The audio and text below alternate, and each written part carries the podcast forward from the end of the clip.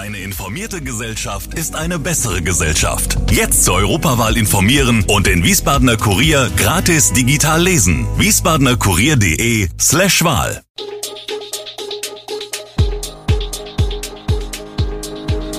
Gude, unser morgendliches News Update. Das Wichtigste aus Wiesbaden für Sie im Überblick.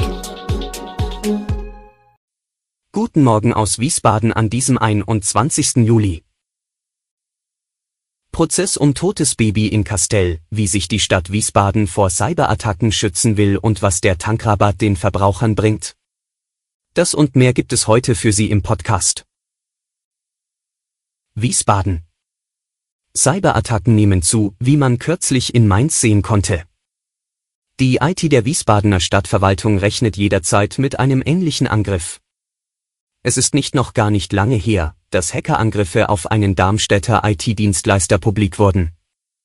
Aufgrund dieser Cyberattacke wurden unter anderem die Mainzer Stadtwerke gehackt und es kam zu massiven Störungen bei der Mainzer Mobilität.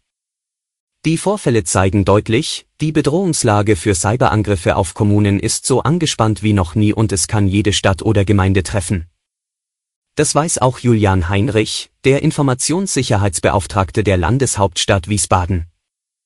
Auch er sah sich die letzten Monate mit einigen Attacken auf die IT der Stadt konfrontiert, die bisher alle vereitelt werden konnten. Doch eine 100-prozentige Sicherheit kann auch Heinrich nicht garantieren. Es stellt sich nicht die Frage, ob man Ziel eines Cyberangriffs wird, sondern wann. Es ist heute möglich, das eigene Netzwerk mit guten Sicherungsmaßnahmen entsprechend abzusichern, um direkte Angriffe von außen abzuwehren oder nicht mal die Fläche für solche Angriffe zu bieten, Unsere Systeme müssen aber alle Angriffe erfolgreich abwehren, der Angreifer hingegen muss nur einmal durchkommen, sagt Heinrich. Digitale Angriffe geschehen heutzutage mit Hilfe sogenannter Schadsoftware, dazu zählen beispielsweise Viren. Hacker wollen mit diesen bösartigen Programmen Sicherheitslücken in Verwaltungen und städtischen Dienstleistern ausfindig machen und dann zum Beispiel städtische Daten stehlen, die betroffenen Ämter handlungsunfähig machen oder einfach interne Daten verschlüsseln. Oft fordern die Angreifer dann im Anschluss Lösegeld. Die Staatsanwaltschaft Wiesbaden fordert im Fall des toten Babys namens Naila dreieinhalb Jahre Freiheitsstrafe für den angeklagten Vater. Seine Verteidigung plädiert auf Freispruch. Körperverletzung mit Todesfolge lautet die Anklage. Der Vater des Kindes soll in der Nacht zum 3. Dezember 2020 in der Küche der Wohnung in Castell sein Kind so heftig geschüttelt haben, dass es zu einem Schädelhirntrauma gekommen sein soll. Der Vater weiß das von sich. Er habe, während die Mutter in der Küche war, dem Baby ein Fläschchen gegeben, dann habe das Kind laut aufgeschrien und sei schlaff geworden. Die Gefühlswelt findet ihre Fortsetzung im Plädoyer seiner Verteidigerin Michaela Appel, warum sollte er, der sein Kind geliebt hat, das getan haben? Warum sollte er die kurze Abwesenheit der Mutter genutzt haben, um sein Kind richtig stark zu schütteln? Völlig ohne Anlass. Denn das wäre, meint Appel, richtig verrückt. Appel plädiert auf Freispruch. Es geht aber nicht darum, ob etwas verrückt wäre oder nicht, es geht um nachvollziehbare Erklärungen für ein schlimmes Verletzungsmuster, eine schwere Hirnblutung, Brückenvenen zwischen Schädelknochen und Gehirn waren abgerissen, in der Netzhaut fanden sich ausgedehnte Einblutungen. Das ist nicht einfach so aus dem Nichts entstanden, sagt Staatsanwältin Sabine Kolbschlotter. Der Tod des Kindes sei verursacht durch aktives Tun des Vaters. Die Staatsanwältin fordert dreieinhalb Jahre Freiheitsstrafe. Sie sieht bei dem ansonsten fürsorglichen Vater ein Augenblicksversagen. In Wiesbaden können Passanten obdachlosen Menschen während der großen Hitze mit kleinen Geästen helfen. Außerdem wird Sommerkleidung gebraucht, sagt der Leiter der Wiesbadener Teestube. Die große Hitze macht auch den Menschen, die auf der Straße leben, zu schaffen. Es ist extrem hart, sagt der Leiter der Teestube des Diakonischen Werks, Matthias Röhrig. In der Teestube gibt es einen Wasserspender, zum Teil würden auch kostenlos Tetrapacks abgegeben. Es wäre klasse, wenn Passanten Menschen auf der Straße mal eine Flasche Wasser, Cola oder Saft hinstellen würden. Schon das Pfand hilft ihnen weiter, sagt Röhrig. Wichtig sei auch, vorsichtig Personen anzusprechen, die vielleicht nach dem Trinken von Alkohol in der Sonne eingeschlafen sind. Die Gefahr eines Hitzschlags sei groß. Man könne sie freundlich auffordern, sich doch besser in den Schatten zu legen. Röhrig begrüßt die Diskussion um neue Trinkbrunnen in der Stadt. Es gab schon mal welche, sie wurden jedoch wegen Vandalismus stillgelegt. Viel besser aber fände er, wenn es endlich neue fest installierte Toiletten gäbe.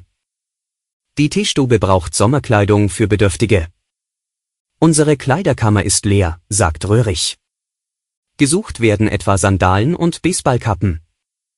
Die Sachen können während der Öffnungszeiten montags bis donnerstags von 8 Uhr und 30 Minuten bis 16 Uhr und freitags von 8 Uhr und 30 Minuten bis 14 Uhr abgegeben werden. Die Zahl der Fälle mit Affenpocken ist in Hessen und Rheinland-Pfalz weiter gestiegen. Mittlerweile wurden in Hessen 84 Fälle von Affenpocken bestätigt. Vor einer Woche waren es noch 56. In Rheinland-Pfalz sind es bislang 15 Fälle, drei davon wurden bis Ende vergangener Woche in der Region Mainz gezählt. Auch deutschlandweit steigen die Zahlen stetig an. Hier sind es nunmehr mehr als 2000 bestätigte Fälle von Affenpocken, mehr als doppelt so viele wie Ende Juni, 838 Fälle. Weltweit sind inzwischen laut der Datenwebseite Global Health mehr als 13.000 Fälle bestätigt, neben Spanien und Deutschland sind vor allem Großbritannien und mittlerweile auch die USA betroffen. Was bringt der Tankrabatt den Verbrauchern? Am 1. Juni wurden die Steuern bei Diesel um 17 Cent und bei Superbenzin um rund 35 Cent abgesenkt.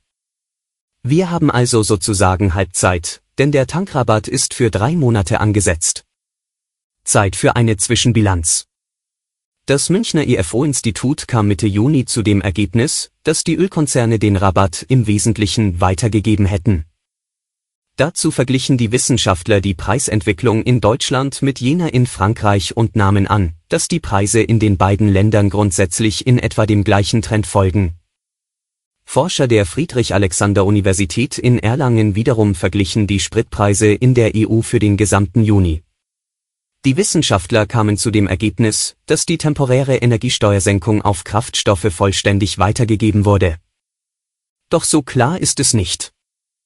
Denn es fehlt etwas ganz Wichtiges, es wurde oder besser konnte bislang nicht untersucht werden, wie das starke Auf und Ab der Spritpreise in dieser Zeit zustande kam. Denn die Mineralölkonzerne sind nicht verpflichtet, ihre Kalkulationen offenzulegen. Und ohne diese Kalkulationen sind wirklich belastbare Aussagen in dieser Frage nicht möglich. Alle Infos zu diesen Themen und noch viel mehr finden Sie stets aktuell auf wiesbadener-kurier.de. Gude Wiesbaden ist eine Produktion der VRM von Allgemeiner Zeitung, Wiesbadener Kurier, Echo Online und Mittelhessen.de. Redaktion und Produktion die NewsmanagerInnen der VRM. Ihr erreicht uns per Mail an audio.vrm.de.